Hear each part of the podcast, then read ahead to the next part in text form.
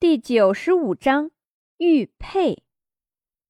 秦洛风很是好奇，为什么五福会这样跟他说？你为什么会这样建议我？一般情况下，情敌不应该是互相讨厌、相互排挤的吗？但是五福竟然让秦洛风主动去找张逸晨，这不符合常理呀！大侠，只要能够看到你开心。我也就开心了。五福脸上天真的笑容，像极了张逸晨。不过你不用说了，逸晨这件事情我很清楚。张逸晨带着对秦洛风的怀疑，进到药店里，买了需要的草药，还剩下一点银子，想着买个礼物给萧哲。毕竟自己在道观待了十天，这吃穿用度，连饭都是人家送到房间里面的。怎么说也得送个礼物，表示感谢一下。也不了解这道士喜欢什么，反正在张逸晨的印象当中，道士就是手里拿着符咒四处抓鬼的人。给他印象深刻的道士就是电视剧里的林正英，但是肖哲看起来也不像是林正英那样的人。正当张逸晨不知道要买什么礼物给萧哲的时候，无意间在地摊上看到了一块玉佩。那玉佩好生的温润，长方形，上面雕刻着龙纹。虽然是地摊上的货，可张逸晨觉得这个玉佩拿去送人还是可以的。瞧见地摊前坐着一个老者，那老者手里拿着烟斗，一副惬意享受的神情。老人家，这个东西怎么卖呀？张逸晨拿起地摊上的玉佩，五十两银子，绝不还价。老者敲了敲烟斗上面的灰，半眯着眼睛，也没看张逸晨，就这样回答。张逸晨心中暗暗吃惊：天哪，五十两银子！不要低估张逸晨，他是谁啊？他可是能把事情说得天花乱坠的人，想必讲个价还是可以的。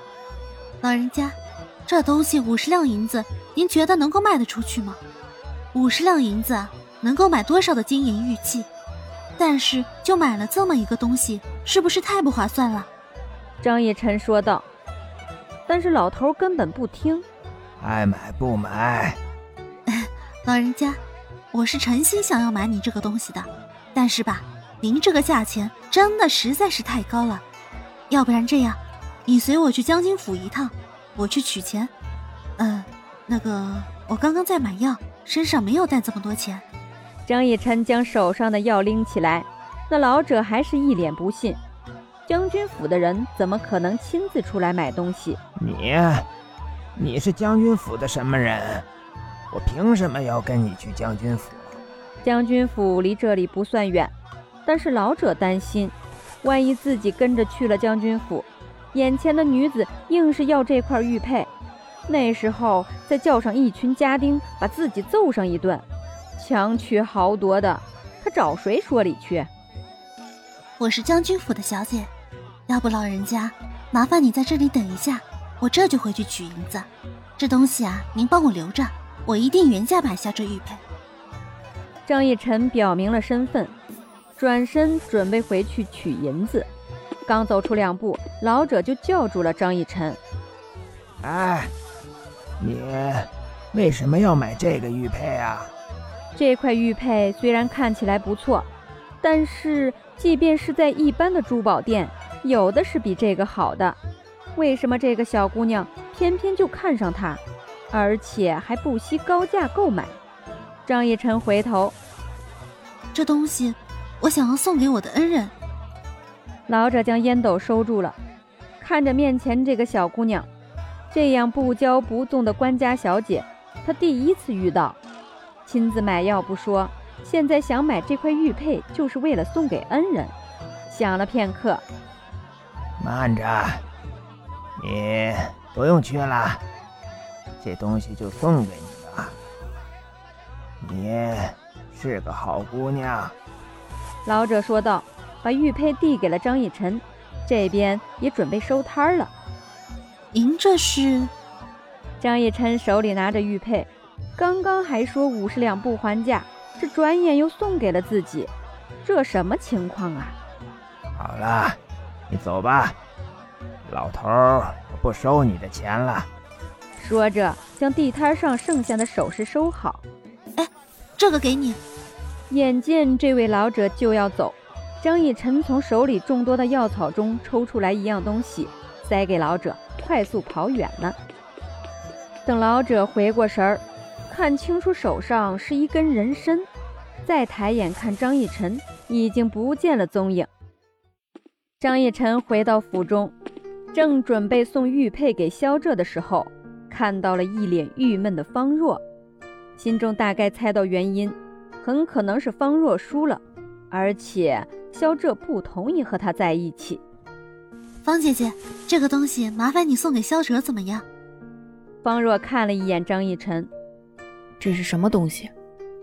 将玉佩拿出来递到方若手里，就是这个玉佩。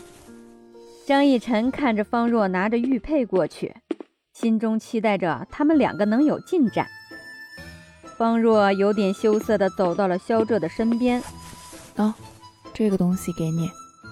萧浙看了一眼方若手上的玉佩，一想到刚刚方若对他说的话，直接拒绝：“我不要，这是张逸晨托我给你的。”方若声音大了一倍，萧浙怯懦地缩了一下，看着他手上的玉佩，刚才没看到方若拿出来过，应该就是张逸晨要送给他的吧。那好吧，伸手接过玉佩的时候，两人的手不小心碰在了一起，两人皆是一惊。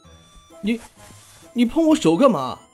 笑话，谁的东西不会碰到别人的手啊？你跟我说一下。你，你什么你？